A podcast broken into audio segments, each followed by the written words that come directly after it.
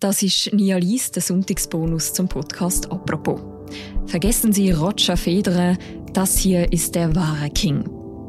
Das ist der Titel von einem Porträt über einen Tennisstar und Rekordhalter, wo aber niemand kennt. Der King Van Nostrand ist 88 und hat über 250 Turniere in Folge gewonnen. In seiner Alterskategorie ist er ungeschlagen. Der Christoph Gertsch hat ihn getroffen und hat für das Magazin seine Geschichte aufgeschrieben. Das ist der zweite Teil. Der erste Teil findet ihr, wenn ihr eine Woche zurückgeht, im Feed von «Apropos». Vorgelesen wird der Text vom Tagiredakteur Jean-Marc Nia. Viel Spass beim Zuhören.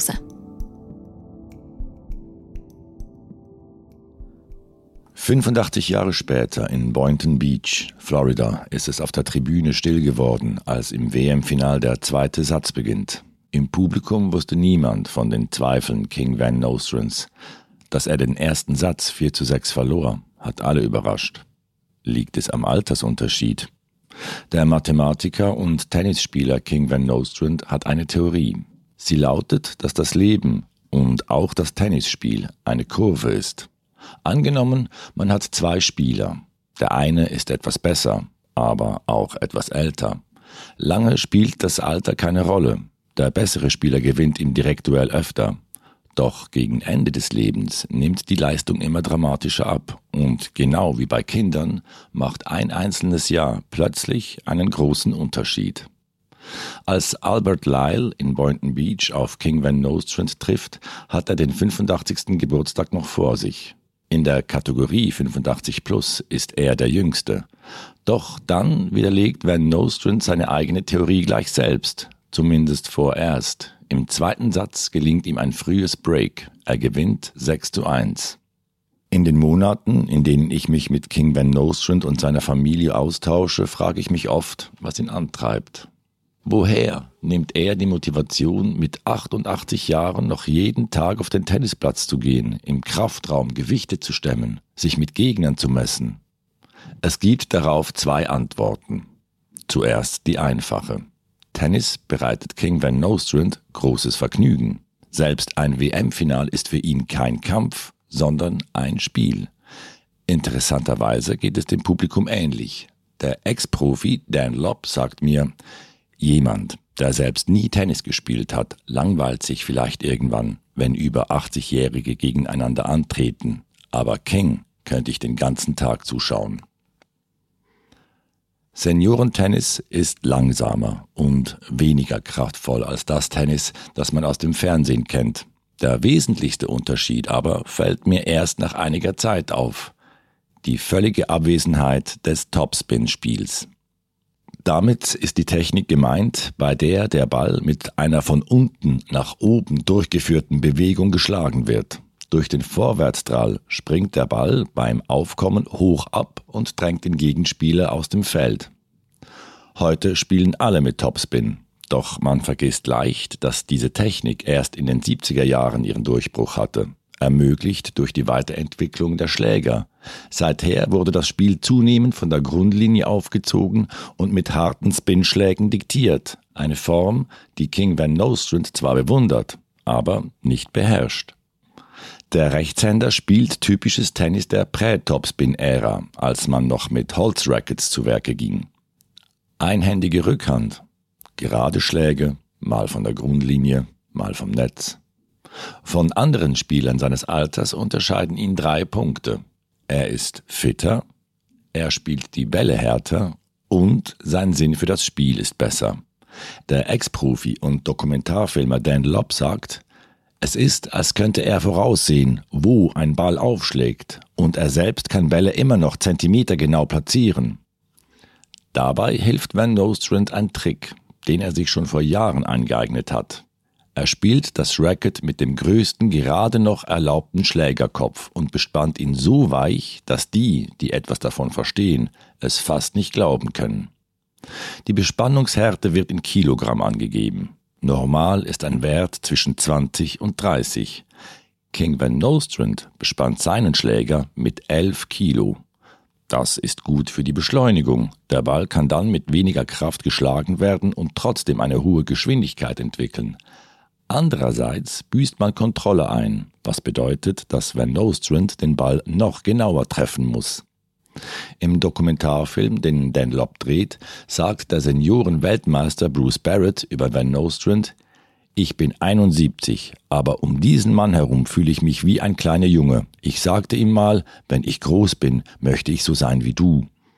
Diese Leichtigkeit des Spiels, das wissen wir seit Martina Hingis und Roger Federer, ist keine Gabe, sondern das Ergebnis harter Arbeit. Was uns zur zweiten Antwort auf die Frage führt, was King Van Nostrand antreibt. Er möchte nicht als vergangene Größe betrachtet werden, als einer, der mal gut war, es jetzt aber nicht mehr ist. Nichts macht ihm so sehr Angst wie die Vorstellung, zufrieden zu sein. Seine Tochter Jane Wilkie sagt, es mag verrückt klingen, dass jemand mit 88 noch jeden Tag mit so viel Ehrgeiz Tennis spielt, doch für meinen Vater ist Tennis der Grund, dass er jeden Tag aufsteht. Ich wage nicht an den Moment zu denken, in dem er nicht mehr spielen kann. Das macht ihn, wie mir seine Frau erzählt, zu einem Wettkämpfer der besonderen Art.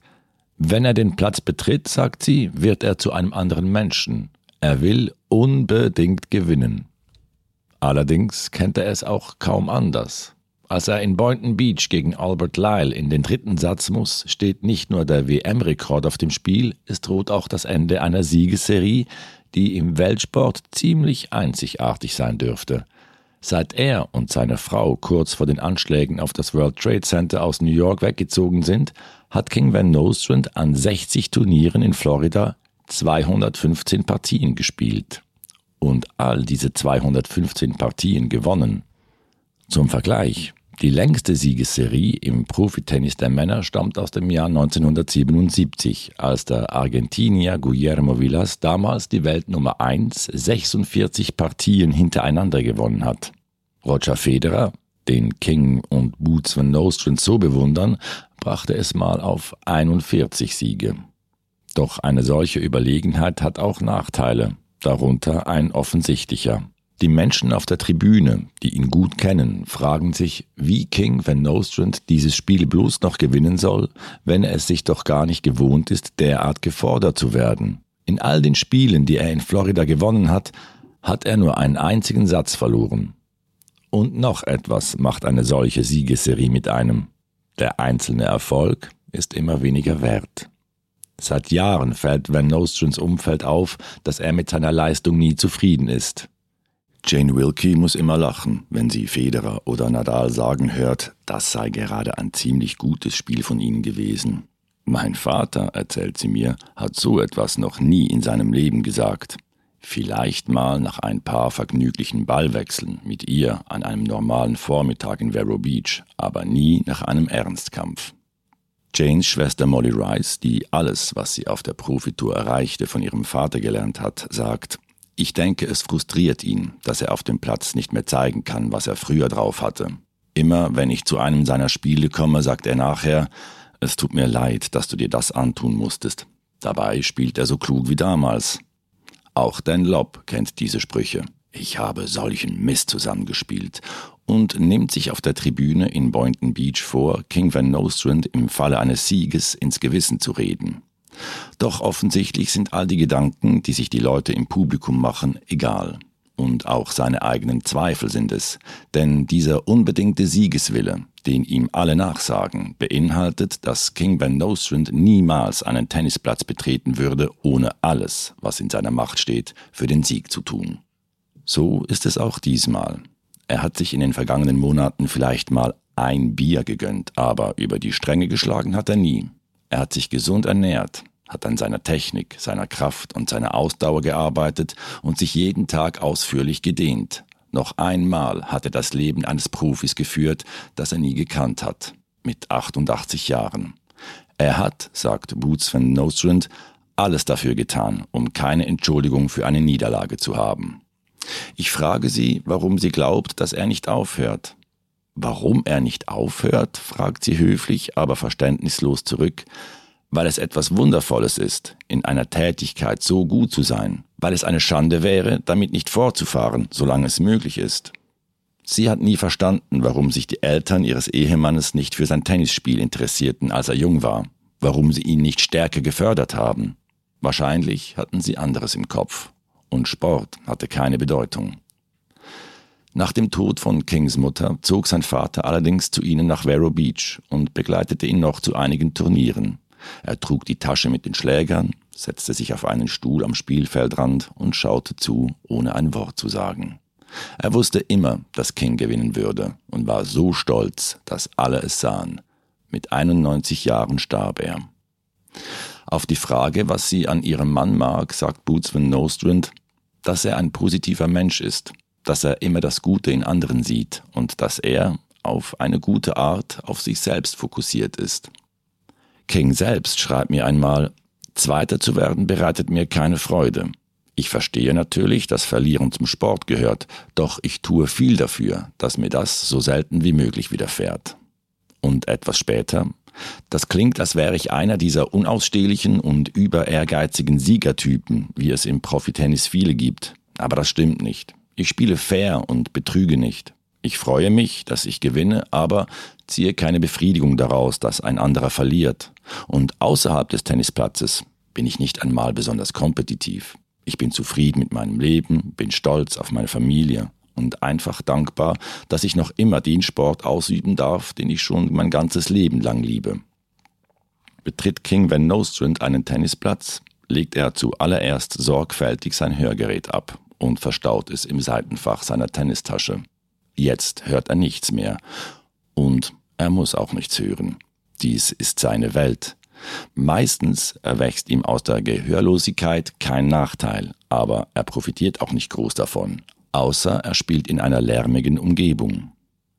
In Orlando liegt das neue Tenniscenter in der Anflugschneise des meistfrequentierten Flughafens von Florida. Alle 60 Sekunden fliegt über den Köpfen der Spielerinnen und Spieler eine Maschine vorbei. Dort traf Van Nostrand einmal auf einen eher temperamentvollen Gegner. Offensichtlich genervt vom 1 zu 6, 0 zu 4 Rückstand, schrie der Spieler die Schiedsrichterin an, sie solle etwas gegen den Lärm unternehmen. Und an Van Nostrand gewandt, ob der Lärm ihn denn gar nicht störe. Natürlich bemerkte Van Nostrand die Flugzeuge, so taub war nicht mal er. Doch die Chance, seinen Gegner zu necken, ließ er sich nicht entgehen und schüttelte bloß den Kopf. Ich bin sozial ziemlich verschlossen, schreibt Nostrand mir. Wenn er jemanden direkt anschaue, könne er zwar Lippen lesen, aber gesellschaftliche Aktivitäten würden ihm zu schaffen machen. Er sei nicht gern unter Leuten und meide Situationen, in denen Menschen durcheinander reden. Dass ich mich zurückziehe, gefällt mir nicht, aber noch mehr tut es mir leid für Boots. Sie würde gern öfter auswärts essen oder andere Paare treffen. Die Frage, ob ihm in Boynton Beach der 216. Sieg in Florida gelingt und er den 43. Weltmeistertitel seiner Karriere holt, wird gegen Albert Lyle nicht in einem normalen dritten Satz geklärt, sondern in einem Match-Tiebreak auf 10 Punkte, einer Besonderheit an Seniorenweltmeisterschaften. Wer zuerst 10 Punkte hat, gewinnt. Es ist ein spannendes Format, weil 10 Punkte schnell gespielt sind. Doch auch der Druck ist größer. Ein paar Aussätze genügen und schon liegt der Gegner uneinholbar vorn. Und genauso ergeht es jetzt King Van Nostrand. Er passt nur kurz nicht auf, macht ein paar Fehler. Lyle schlägt ein paar Winner, das ist ein Ball, der so platziert wird, dass der Gegner keine Chance hat, ihn zu erreichen, und plötzlich liegt Van Nostrand 1 zu 6 zurück. Noch vier Punkte für Lyle, dann ist das Spiel aus. Doch dann verlässt Van Nostrand alle Nervosität. Er wird so ruhig, als hätte sein ganzes Leben zu diesem Moment hingeführt. Er selbst hat an diese alles entscheidende Phase nur noch vage Erinnerungen, so dass er sich das, was nun folgt, später von einem Enkelkind schildern lassen muss. Von den nächsten neun Punkten geht nur noch eine an Lyle. Zweimal macht Lyle einen Fehler und sechsmal schlägt Van Nostrand einen Winner. Zwei Stoppbälle, zwei Volleys, zwei Longline-Grundlinienschläge. Einmal mit der Rückhand, einmal mit der Vorhand. Man kann sagen, er hat sein ganzes Arsenal eingesetzt. Beim Stand von 9 zu 7 im dritten Satz hat Van Nostrand zwei Matchbälle. Er denkt, dass jetzt nicht der Moment ist für irgendeinen besonders heldenhaften Schlag und konzentriert sich darauf, den ersten Aufschlag bloß nicht zu verhauen. Er spielt Lyle den Ball auf die Vorhand und erwartet, dass der ihn im Gegenzug nun angreift. Doch Lyle scheint von Van Nostrens zurückhaltendem Service überrascht zu sein und spielt den Ball ins Netz. Van Nostrand gewinnt das Match Tiebreak 10 zu 7. Dass er erst zum zweiten Mal, seit er vor fast einem Vierteljahrhundert nach Florida gezogen ist, einen Satz verloren hat, ist im Nachgang dazu natürlich schon eine Erwähnung wert. Und dass er besonders gut gespielt hätte, glaubt er bis heute nicht. Aber dass er nun so viele Weltmeistertitel wie kein anderer Seniorenspieler vorzuweisen hat, das bedeutet King Van Nostrand dann doch etwas. In den frühen Jahren unseres Familienlebens, als Boots und ich in New York die Kinder großzogen und das Geld immer knapp war, kam es nur selten vor, dass ich mir erlauben konnte, für ein Turnier wegzufahren. Und noch seltener geschah es, dass ich das Turnier tatsächlich gewann. Doch wenn ich dann nach Hause zurückkehrte, stand jedes Mal ein Erdbeer-Cheesecake bereit, den Boots gebacken hatte. Das war unsere Art, einen Erfolg zu feiern. Der Erdbeer-Cheesecake wurde über die Jahre zum Ritual der beiden. Wenn King am Morgen um kurz nach 8 Uhr in Vero Beach das Haus verlässt, folgt ihm Boots meistens wenig später und macht einen langen Spaziergang. Am Nachmittag spielt sie Bridge, während der Pandemie am Computer, jetzt wieder öfter im Club. Es heißt, sie sei eine der besten Spielerinnen weit und breit, doch das sollte an diesem Punkt der Geschichte niemanden mehr staunen. Boots Van Nostrand ist in dem, was sie anpackt, ebenso gut wie ihr Mann. Zwar beendete sie ihre vergleichsweise kurze Karriere als Tennisspielerin vor ein paar Jahren, doch davor sorgte sie für eine nicht unbedeutende Notiz im Familienpalmarès. Als erstes Ehepaar überhaupt krönten sich Boots und King Van Nostrand am gleichen Tag zu Seniorenweltmeisterin und Seniorenweltmeister. Wenn man schon seit 67 Jahren verheiratet ist, sagt sie mir, reicht es nicht mehr, seinen Partner zu lieben. Man muss ihn auch mögen. Ich denke, das ist unser kleines Geheimnis, dass King mein bester Freund ist und ich seine beste Freundin bin und wir einfach gern den Tag zusammen verbringen. Vergessen Sie Roger Federer, das hier ist der wahre King, ist ein Text von Christoph Gertsch, ursprünglich erschienen im Magazin vom Tagesanzeiger. Und der ganze Text und alle anderen Magazininhalte kann man natürlich auch noch nachlesen. Den Link dazu den findet ihr im Beschreibung zu deren Episode. Und das war die heutige Folge von Nia Liest vom Sonntagsbonus vom Podcast «Apropos». Die nächste Folge von «Apropos» die hören ihr morgen wieder am Montag. Bis dann, macht's gut. Ciao miteinander.